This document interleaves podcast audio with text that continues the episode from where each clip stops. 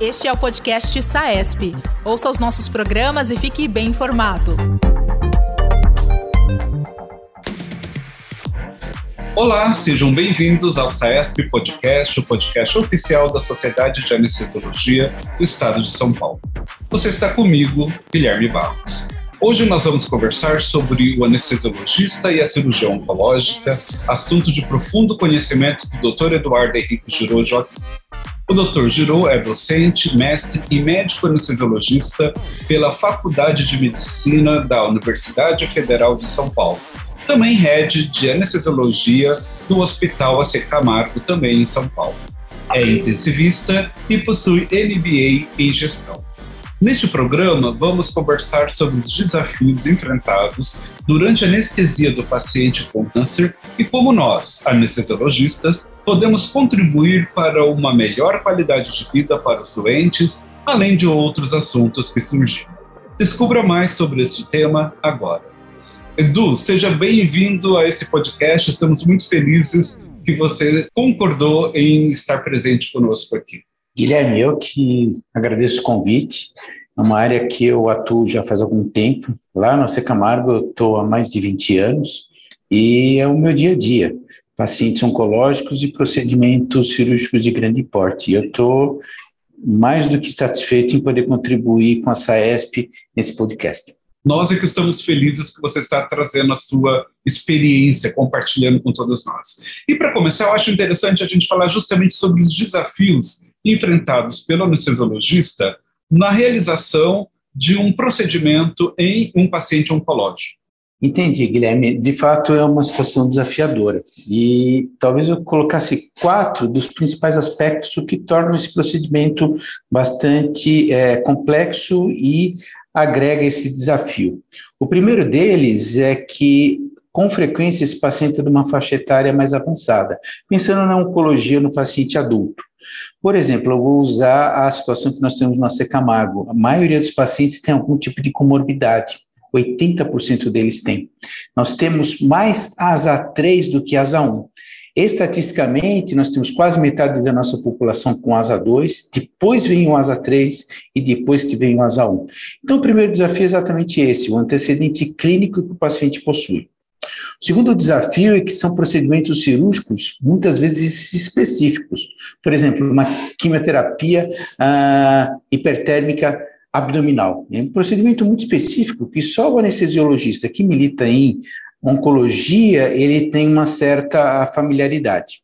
Terceiro aspecto, com frequência, esses pacientes vêm com algum tipo de fármaco do ponto de vista de quimioterápico, de neoadjuvância ou de adjuvância, e é todo um cenário farmacológico específico. E o último e quarto desafio é que nem sempre você pega o paciente na sua melhor situação clínica.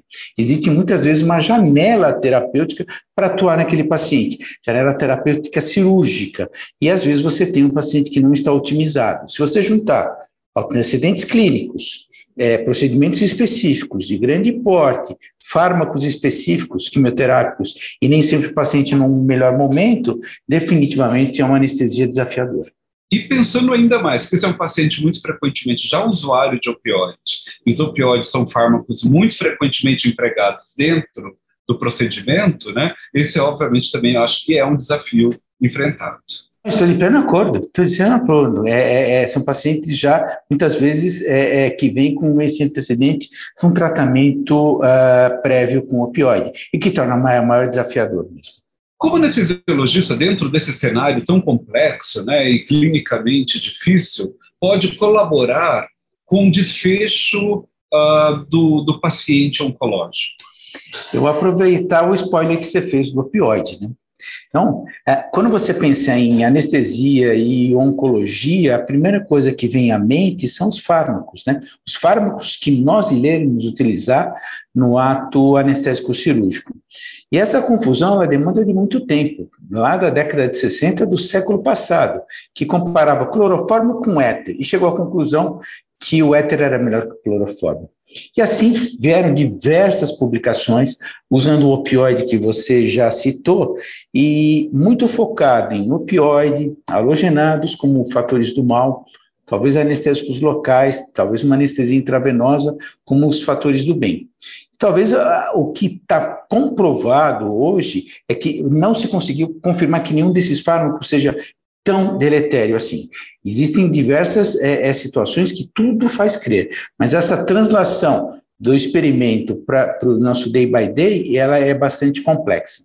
O que fica como um, um impactar no desfecho é realizar algum ato anestésico. Né?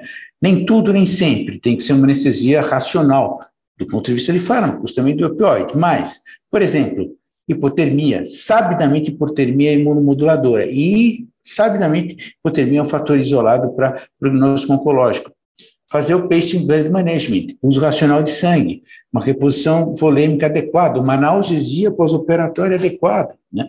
É, é, evitar ao máximo o uso dos opioides, mas com uso racional, né?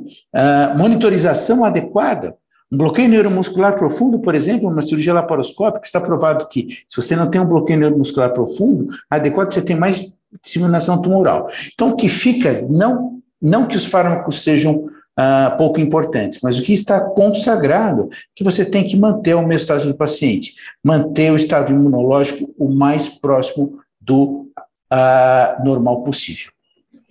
Bom senso e canja de galinha não fazem mal a ninguém, não é mesmo? Então, é nenhum radicalismo tem lugar na, na, na medicina de uma maneira geral.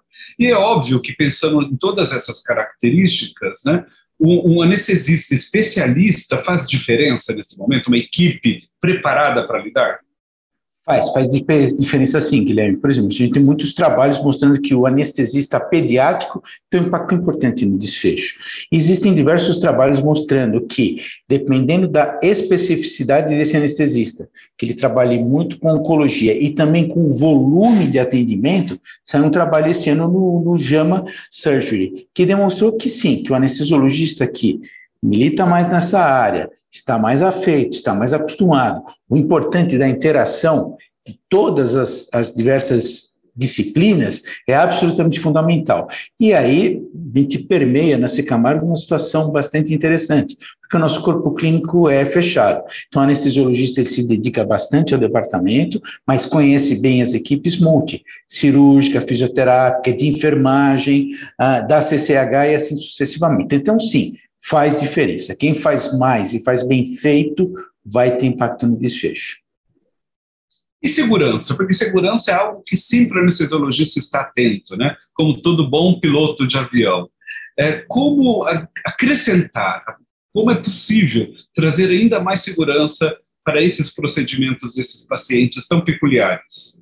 Uh, aí tem o segundo viés, que é o que eu adoro, né? Qualidade, segurança e desfecho no paciente numa, numa uma visão mais ampla. No departamento de anestesiologia lá do Camargo, nós temos um setor de segurança, né? E de qualidade. O que a gente faz? Mensura, vê o desfecho, roda um PDCA, né? Uma roda contínua de qualidade e de segurança. Como anestesiologista ele permeia durante todo o tratamento e durante toda a instituição. Para você ter ideia, Guilherme, de 50% a 60% dos pacientes oncológicos têm um tratamento cirúrgico, mas 80% deles são anestesiados. Por quê? Você tem o SDT, você tem um procedimento depois. Então, o anestesiologista vendo toda essa cadeia de segurança, brigando junto com as equipes, com um check-in, check-out, qualidade, protocolos de TEV, protocolos de antibiótico profilaxia, eles agregam segurança. E na Secamargo você tem duas especialidades que capitaneiam isso, CCH e anestesiologia. Então agrega segurança. E lembrar que, do ponto de vista de erro na assistência à saúde, não erro médico, nós estamos falando de oncologia, estamos falando de segurança. O erro na assistência à saúde anualmente mata mais no mundo do que junto câncer de pulmão, a gente saiu do outubro rosa, câncer de mama, estamos no novembro azul e câncer de próstata. Então, o erro na assistência mata mais do que pulmão, próstata e mama, as neoplasias. Então, também tem tudo a ver com anestesia e oncologia. Assustador esses dados, não?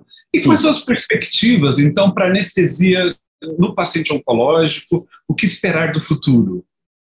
é, cada vez mais a gente menos faz cirurgia. Ainda vai ter um nicho muito específico, mas nós, nós estamos falando de, de, de, oncogenética, nós estamos falando de farmacogenética, nós estamos falando de fármacos, né? Nós estamos falando de, de de imunoestimulação. Né? Ah, então, o futuro vai ser isso, vai ser extremamente customizado, isso já existe em anestesiologia, né? para devidos perfis de, de, genética, de farmacogenética, o opioide é mais ou menos deletério. E assim também é com a oncogenética.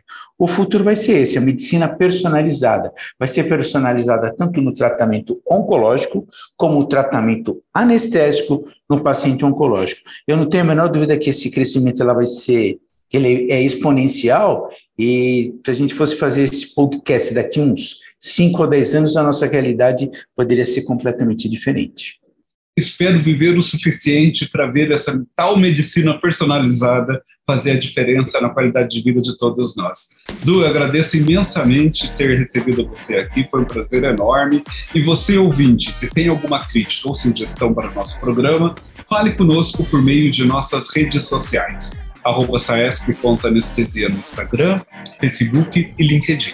No Twitter, busque por arroba saesp. Obrigado. Acesse também nosso site www.saesp.org.br e confira todos os nossos produtos e novidades. Até o próximo Saesp Podcast. Este é o podcast Saesp. Ouça os nossos programas e fique bem informado. Toda quarta-feira, conteúdos novos com temas da atualidade.